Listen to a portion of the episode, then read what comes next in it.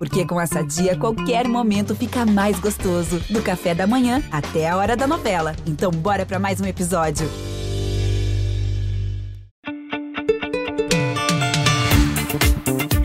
Olá, sejam bem-vindas e bem-vindos. Hoje vamos falar das disfunções sexuais e das muitas questões femininas em relação ao prazer.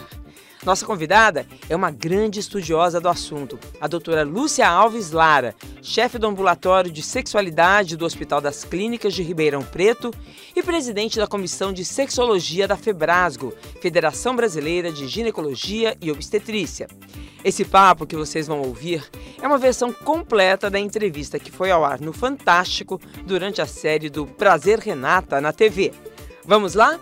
Está começando! Prazer, Renata! Quando a gente fala em prazer sexual, as mulheres chegam no ambulatório com que tipo de reclamação? Geralmente, a mulher ela chega dizendo que não sente nada na relação, né? Ela nem sabe se ela tem prazer ou não. Não, ela sabe o que sente, ela não sabe dar nome a essas, ao que ela sente, ao que ela, ou que ela deixa de sentir. Ela só sabe, em geral, dizer: eu não sinto nada na relação. Às vezes ela não sabe especificar mas esse não sente nada pode significar não sentir desejo sexual, estar numa relação sexual com desejo e perder o desejo naquele momento e realmente não mais estar ali naquela relação sexual, não conseguir ficar excitada, ou ela não sente orgasmo. Então, toda vez que nós vamos fazer uma avaliação de uma paciente que ela chega, né, ah, eu não tenho dese... eu não tenho vontade de ter relação, você tem que especificar as fases, porque cada fase dessa é um tipo de tratamento que a pessoa vai receber. Então falta informação suficiente até para identificar o que, que, o que não... está incomodando. O que está me incomodando. Porque às vezes pode... a mulher pode chegar e falar eu não sinto nada, mas na verdade o nada dela é não ter orgasmo. E aí quando o médico ele começa a fazer toda né, a investigação das fases da resposta sexual, a mulher fala é isso aí que eu não tenho. É como se fosse qualquer queixa de uma pessoa em relação a qualquer tipo de patologia, qualquer tipo de doença. Tá? Uhum. E aí quando a pessoa fala eu estou com febre, nós vamos esclarecer qual que é o fator relacionado com aquele estado febril. A mesma coisa é a questão sexual, a queixa sexual. Tenho... Se ela diz que não tem orgasmo, nós vamos buscar os fatores que estão relacionados à anorgasmia. E aí sim é que você vai oferecer o protocolo né, específico para cada condição. Agora, se ela não sente prazer desde o início, não sente desejo, já é uma outra que a gente pode chamar de disfunção. É. Dentro dessas fases, quais as disfunções que se identifica num consultório médico ou deveria se identificar que as próprias mulheres não conseguem explicar? Ó, então a gente tem desejo sexual hipoativo, tá? Significa uma redução do desejo sexual ou uma ausência de desejo sexual. Mesmo com, com as carícias da parceira ou do parceiro? Sim. É, é que nós temos dois tipos de desejo sexual. O espontâneo, que é aquele através de pensamento sexual, espontâneo, aquele desejo que pinta, né? Em um momento aí, às vezes, que, que, você, que a pessoa não está juntamente com outra pessoa. Uhum. Então, esse é o espontâneo. Tá? E tem o responsivo, que é aquele onde a pessoa ela formula aquele desejo através de estímulo, né? O, o, responsivo é quando a mulher ela recebe um estímulo da parceria dela e ela consegue sim formular aquele desejo, sentir o desejo sexual e isso passa já para outra fase de excitação e continua desejo. Então são dois tipos de desejo, né? O desejo espontâneo, que é esse do pensamento sexual espontâneo, que às vezes a mulher né, está em uma situação que nem é erótica e pode aparecer desejo sexual. Esse é o espontâneo, tá? Não depende de uma parceria para que ele seja estimulado. E o outro desejo é o desejo sexual que a pessoa tem quando ela é estimulada por uma parceria, né? Pelo uhum. seu parceiro ou sua parceira, tá? E aí o que acontece é que em algum momento, se ela não funciona bem, se ela não tem uma resposta boa com aquela parceria dela, tá? ela pode dizer que ela tem um desejo sexual hipoativo, que, ou ausência de desejo sexual responsivo, quer dizer, ela não responde àquele estímulo. As carícias. As carícias. Por quê? Tem vários fatores, né? Tem vários fatores relacionados e o mais importante é que possivelmente o fator, a perda dessa, desse desejo sexual pode estar relacionado exatamente com aquela, com a parceria dela, com relacionamentos e outras questões. Agora, se a mulher tem desejo sexual espontâneo, ela não tem este, né, com a parceria, mas tem um desejo sexual espontâneo, ela tem pensamento sexual, isso significa que todo o mecanismo da resposta sexual dela, do desejo, ele está preservado. Isso é o diferencial. E tá? aí? E aí. Muda a forma de tratamento? Totalmente. Totalmente. Por exemplo? Se, vamos supor, essa pessoa que, que tem a, a disfunção sexual, quer dizer, perde o desejo com a parceria dela, aí, aí nós precisamos fazer terapia sexual porque você precisa buscar a causa. E quem faz essa terapia sexual é o sexologista, é aquele que fez residência, o ginecologista que fez residência em sexologia, que vai aplicar essa técnica. Aí quem tem desejo, sustenta esse desejo durante o ato sexual, mas não chega ao orgasmo. Que disfunção seria essa? Bom, é, a falta de orgasmo chama-se anorgasmia, né? É, essa condição é muito, é muito peculiar em mulher porque é, a mulher não tem uma resposta igual a do homem. A resposta sexual é completamente diferente. Ela não sente mulher. sexualmente igual ao homem? Não, não é não sentir. Ah. É o seguinte, é, nem toda relação pênis-vagina ela vai resultar em orgasmo. Na verdade, somente 10% das mulheres conseguem orgasmo com o movimento do pênis dentro da vagina. 85% precisa de estímulo no clitóris. Isso é científico. É científico, tem vários estudos mostrando isso. Por do... que, que os homens não sabem disso? É porque, mas falta não é informação. É, não é só homem, é mulher também não não tem informação a respeito, tá? E, e os casais não sabem disso. É porque não tem informação geral sobre isso. Imagina, onde é que a gente aprende isso aí? Teria que ser desde a escola, né? Desde a educação sexual, que a gente poderia muito ter, desde a mais tenra idade, a gente precisaria ter isso. O que acontece é que a falta de conhecimento a respeito de, dessa condição da mulher faz com que a mulher ela seja que o parâmetro dela em termos de orgasmo seja o orgasmo masculino que é pela fricção ele consegue ter orgasmo, tá? A mulher. Só que dentro da vagina. Mas o órgão de, de prazer, o órgão de orgasmo da mulher é o clitóris. Isso não tem nenhuma dúvida. Isso já está bem é, esclarecido, né? Agora, ou seja, isso, essa informação salvaria muitas relações, né? Sim, com certeza. E tiraria muita angústia, né, das mulheres de pensar e também assim esclarecimento para o problema homem. é dela, né? É, e para o homem também, que muitas vezes ele vai pensar que ele está sendo insuficiente para fazer com que a mulher tenha orgasmo. Isso, é, isso eu ouço demais, eu vejo isso muito, tá? Então, assim, eu acho esse conhecimento... Qual a solução?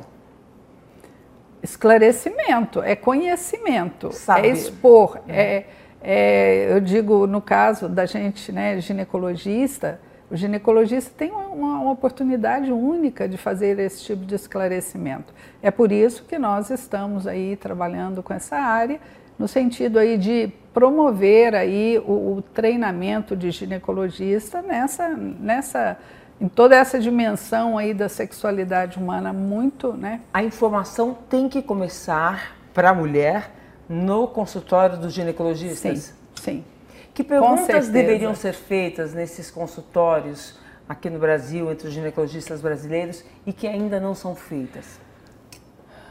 O, o Renata, é, eu ouvia durante muito tempo assim o ginecologista às vezes falava, ó, o ginecologista não pergunta porque ele não sabe o que fazer de, né, com a queixa da mulher. E realmente era assim. É, o que acontece é que. Falta de informação do ginecologista. É, porque fa falta de treinamento. No, no, currículo médico não, te, não tinha, pelo menos, é, alguns, algumas faculdades já têm. Na minha faculdade, no quinto ano, nós já começamos, introduzimos esse tema, né, para o quinto ano de medicina. Sexologia. Sim, quinto ano de medicina.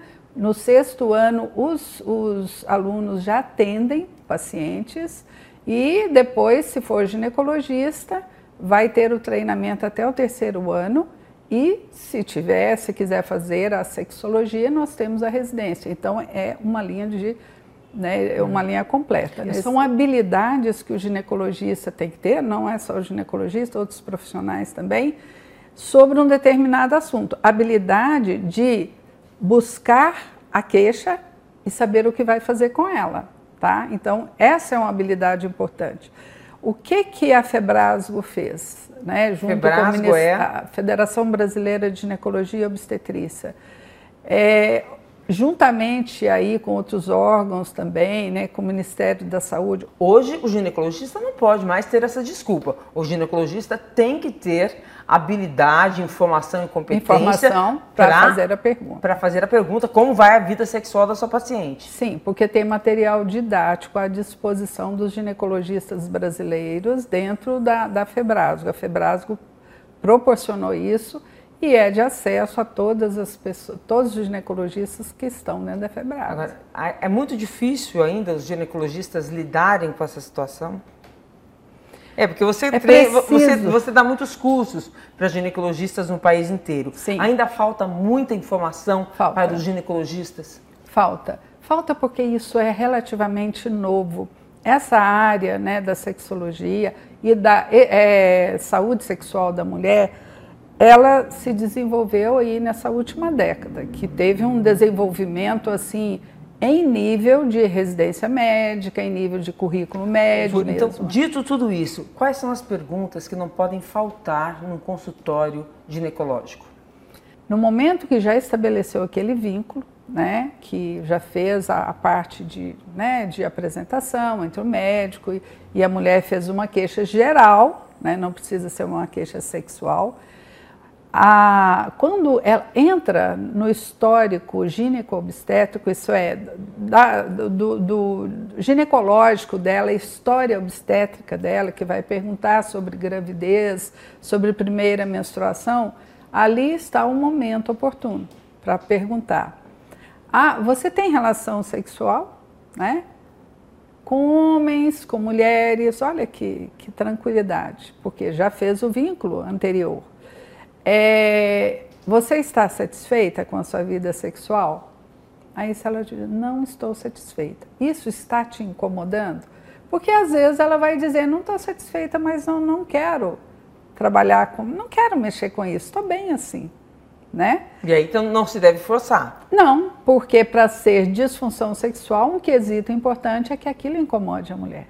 Esse é, é, é fundamental, é um critério para fazer diagnóstico de disfunção sexual. E a partir daí, o ginecologista ou a ginecologista tem que entender por que, que aquela relação sexual não está satisfazendo Sim, a paciente? A gente tem formas de averiguar isso aí, mesmo que não seja um ginecologista com treinamento. O que, que ele vai perguntar?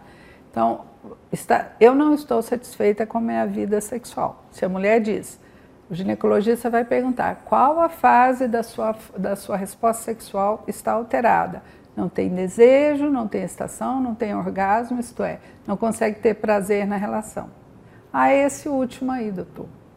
Ó, eu não tenho formação, então eu vou te encaminhar, porque eu não tenho formação para isso. Ele pode fazer isso, mas ele acolheu a queixa. Eu não tenho formação, vou te encaminhar para um sexologista, vou te encaminhar para um psicólogo que tenha treinamento, isto é. Porque hoje. O, que não pode é não perguntar e não detectar exatamente. esse problema. Sim, por quê? Porque mesmo 49% da população brasileira feminina tem queixa sexual, né? 49%. Praticamente a metade? Sim, é queixa, não é disfunção, né? Porque uhum. disfunção é diferente de queixa. É, o primeiro passo que a mulher deve procurar é conhecer o seu corpo, a, o seu órgão sexual? Sim, isso é fundamental. E a gente ainda está muito atrasada nisso? Muito, muito. É muito comum mesmo hoje você ver pessoas, mulheres que nunca olharam ao seu genitário. Muito comum. De todas as gerações? Comum. De todas as gerações. Mesmo as mais jovens. Por quê?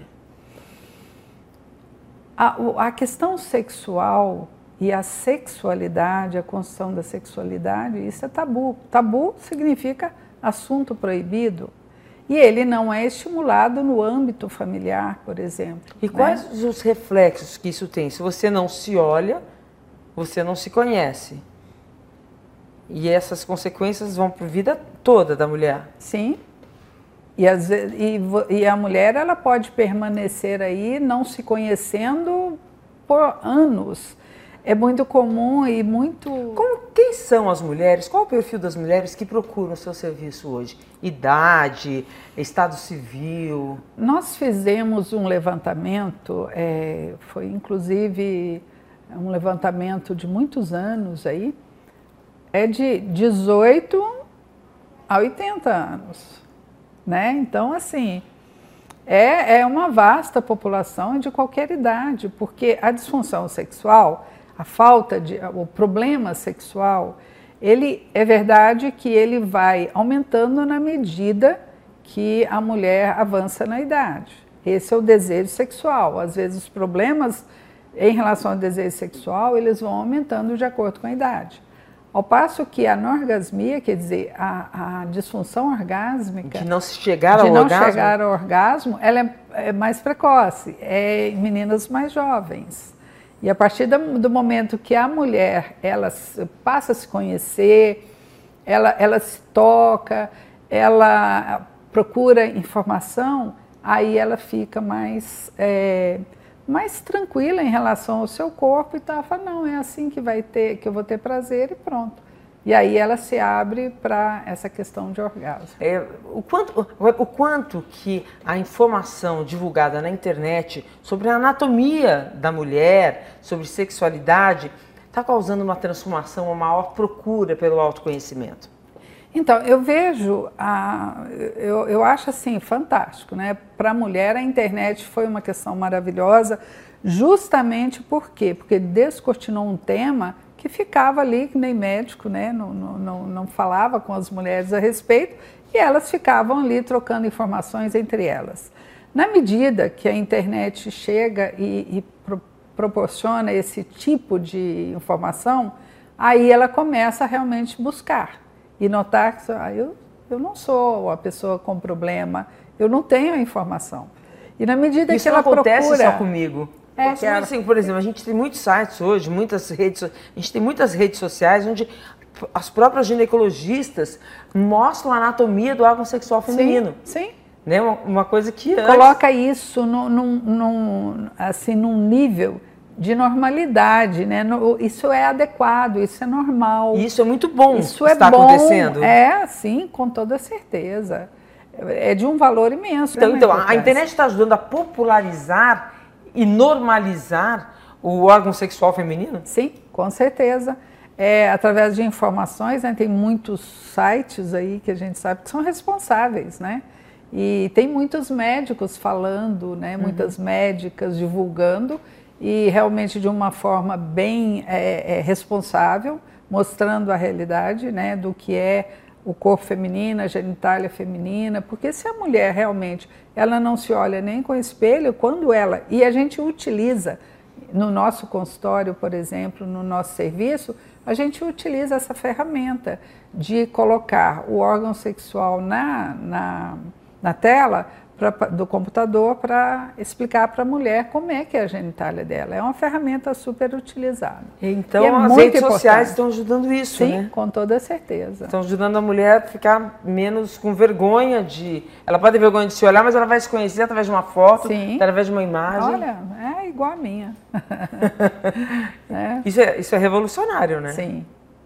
Realmente, assim, é um avanço muito grande. A gente sente isso no dia a dia, na, na nossa vida aí, né, profissional. o quanto a mulher hoje ela tem mais coragem de falar, olha, eu não estou bem, eu venho aqui porque eu estou com um problema sexual. Isso, Isso é transformador para a vida das mulheres? com toda certeza.